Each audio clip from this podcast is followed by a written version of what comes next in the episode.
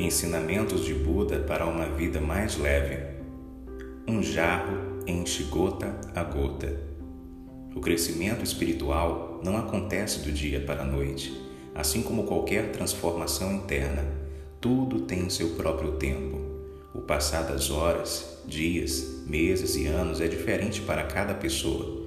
Enquanto algumas acreditam que o tempo está cada vez mais rápido, outras o sentem com lentidão. Assim como o jarro se preenche gota a gota, a virtude é alcançada por meio da paciência. Dessa forma, não julgue o tempo que você e outras pessoas levam para realizar ou compreender algo. O interior precisa ser preenchido aos poucos, dia após dia, para consolidar a transformação interna.